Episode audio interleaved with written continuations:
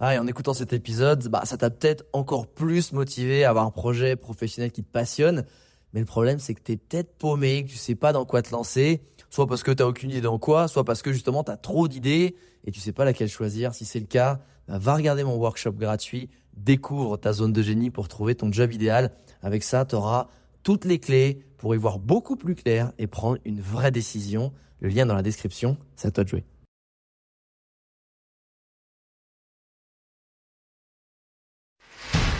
Bienvenue sur Les Entrepoteurs, le podcast à la cool où je te partage les conseils pratiques et concrets pour faire passer ton business au niveau supérieur ou transformer ta passion en métier dans une ambiance de pote entrepreneur. Je m'appelle Alex Viseo, je suis expert en personal branding et en stratégie de création de contenu et mon but ultime avec mes formations sur viseoacademy.com, c'est de t'aider à construire une vie dans laquelle tu t'épanouis grâce à une activité professionnelle et un quotidien qui te correspondent vraiment. Maintenant, place au partage du jour. Salut les entrepoteuses et entrepoteurs. Alors aujourd'hui, je te partage la suite de mes échanges WhatsApp avec mon pote Ulysse Lubin, qui est explorateur et qui relève 100 challenges à travers le monde pour repousser ses barrières mentales. Et sur cette partie de nos échanges, c'était vraiment sur est-ce qu'on peut être heureux quand on a son propre business ou qu'on est en freelance et surtout comment c'est possible. Euh, il nous partage une super théorie sur laquelle j'ai donné aussi mon avis et j'ai rebondi. Je pense qu'il y a beaucoup de valeur. J'espère que ça te donnera une nouvelle perspective sur le sujet. Bon, je vais parler complètement du nez, hein, parce qu'il est tout bouché. Euh, tu as deux montagnes à gravir. La première, c'est la montagne des, comment dire, des motivations externes, principalement le statut, l'argent, etc. La seconde, c'est euh, celle des motivations internes, la paix intérieure, le bonheur, etc. Souvent, la plupart des gens, si tu regardes autour de toi, sont en train de gravir la première montagne. Ils sont tous en quête d'argent, de statut, d'avoir une grande maison, etc. etc., etc. C'est souvent quand, quand tu arrives à peu près au sommet, ouais, c'est souvent quand tu arrives au sommet de la première montagne que tu découvres qu'il y en a une deuxième qui se cache derrière. C'est pour ça que tous les mecs qui revendent des startups finissent philosophes sur Twitter, tu vois. Et que tous les mecs qui ont réussi commencent à avoir des, expériences de spiritualité, etc., etc., etc.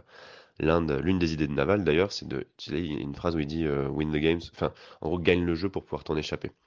Il dit, par exemple, le jeu de l'argent, c'est très difficile d'arriver à s'en extirper euh, naturellement. Il n'y a que les moines bouddhistes ou, les religieux qui y arrivent. Euh, donc euh, faites beaucoup d'argent, comme ça c'est réglé, et comme ça vous, pouvez vous échapper de ce jeu-là et vous pouvez commencer à jouer à un autre jeu. Par exemple le jeu du bonheur ou d'autres. Et, et, ce qui est marrant, c'est que, enfin moi je suis assez d'accord avec ça, ça demande quand même beaucoup d'énergie d'arriver à, gravir directement la deuxième montagne, ou alors d'arriver à fusionner les deux, et ça c'est le plus fort, tu vois, c'est quand tu montes les deux montagnes en même temps, tellement t'es aligné, mais c'est assez rare. c'est un peu, j'essaie de tendre vers ça, mais c'est pas facile. Et, euh, et toi, ce qui est marrant, c'est que tu es l'une des très rares personnes que je, que connaisse en tout cas, qui a commencé à gravir la seconde montagne pour ensuite aller gravir la première, vraiment dans l'ordre inverse, quoi.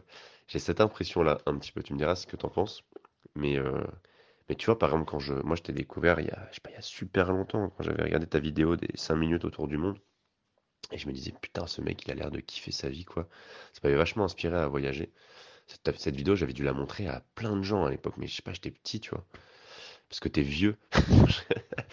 mais, euh, mais tu vois, avais, pour moi, t'avais avais, l'air hyper haut euh, dans la seconde montagne, alors t'avais pas trop de thunes, t'avais pas trop de statut, tu vois, t'avais, tu vois, t'étais pas encore très connu ou autre.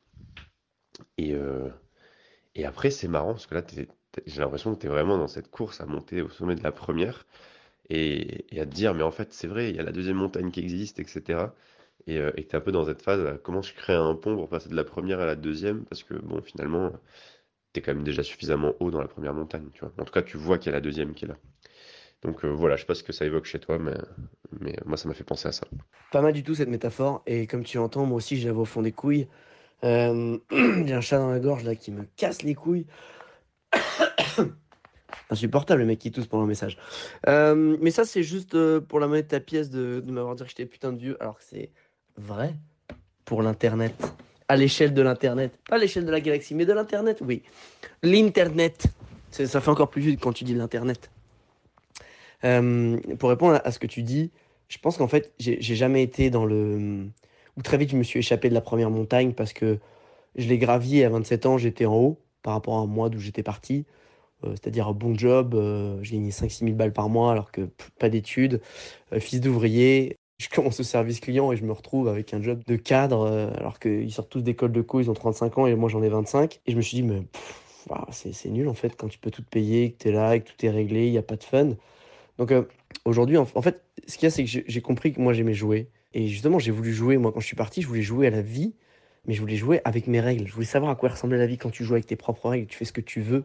Et en fait, j'ai toujours aimé jouer et aujourd'hui, en fait, pendant mon tour du monde, pendant toutes ces périodes de voyage, et pas vers la fin parce que je tombais aussi dans ce piège, mais pendant une période de ma vie, je jouais par plaisir de jouer. Je cherchais pas à gagner en fait. Euh, je jouais pour jouer, par plaisir de gagner. Enfin, tu sais, tu kiffais le process pour prendre un peu des parallèles connus et le plaisir du chemin. Et après, quand j'ai commencé à avoir ce côté, euh, bah, tu sais, euh, c'est ton job, il commençait à y avoir d'autres personnes qui font ça, il y a un challenge, etc. Bah, je jouais pour gagner. Parce qu'au final, j'aime, jouer. Moi, quand tu joues, tu pour gagner, tu vois. Pas parce que j'ai envie d'écraser les autres. J'ai envie de jouer, j'ai envie de gagner. T'as l'ego, t'as, le, tout, t'as ton ADN aussi qui est comme ça. Hein, c'est... Et, et, je me suis rééchappé de ça. Et je me suis remis dedans, en fait, euh, ces derniers temps. Je jouais pour gagner. Sauf que tu veux, c'est comme si moi j'arrive, euh, je suis, tu vois, à, Clairefontaine, en train d'être formé euh, à l'entrepreneuriat. Et, euh, et, en fait, j'ai envie de jouer la Coupe du Monde en finale, tu vois, et contre des mecs qui sont là depuis 10 ans, qui, ont, qui, sont, qui ont, des, qui ont des entraîneurs de ouf, qui sont dans les clubs de ouf. Et, et, du coup, bah, tu prends plus de plaisir parce qu'en fait, tu, tu, te trouves nul, etc. Alors que l'avantage que j'avais au début, c'est que je jouais un jeu où, oui, c'était moi Zidane, entre guillemets, parce que j'étais le premier, j'étais le meilleur, etc. à un moment T, hein, qui a duré euh, ce que ça a duré. Mais en fait, aujourd'hui, c'est ça que je veux refaire. C'est je veux rejouer pour le plaisir de jouer et pas pour gagner. Parce qu'en fait, euh, et ça je crois que c'est aussi Naval Ravikant qui le dit, c'est quand tu joues à un jeu et que euh, t'es pas là pour gagner, ça veut dire que tu peux plus perdre non plus. Donc euh, à partir de là, quand tu as évincé la défaite, c'est un autre délire. Tu passes sur un autre level. Tu passes juste sur... Tu, cherches en fait l'émerveillement. Tu cherches, c'est même pas le plaisir, c'est le, le de d'étincelle à l'intérieur. Tu cherches les, les pépites des trucs qui, qui, vont, qui vont exploser en toi, qui, qui vont te faire kiffer, mais, mais pas pour le plaisir de la dopamine, c'est ce côté genre où, waouh, tu, en fait, tu te sens éternel. Tu, tu sens que tu, la vie, t'es dans la, t'es néo, mec. Tu, tu vois plus les, trucs que tu vois, tu t'es rentré dans la matrice, en fait. C'est comme si tu jouais au jeu, mais en ayant enlevé tous les côtés négatifs. Pour moi, c'est ça, en fait, que je suis en train d'essayer d'avoir. C'est ce côté où je, je, cherche, en fait, un, un alignement où, comme je te dis, je, me sens libre et insouciant.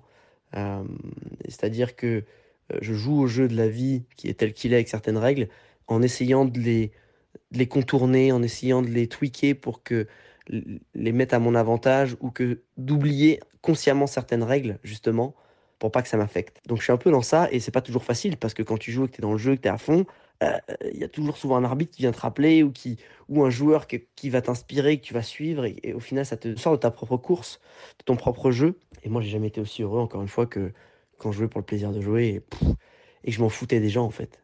Je m'en foutais des gens mais j'étais là pour leur partager des choses. C'est-à-dire que je te partage. Après libre à toi de le prendre ou pas.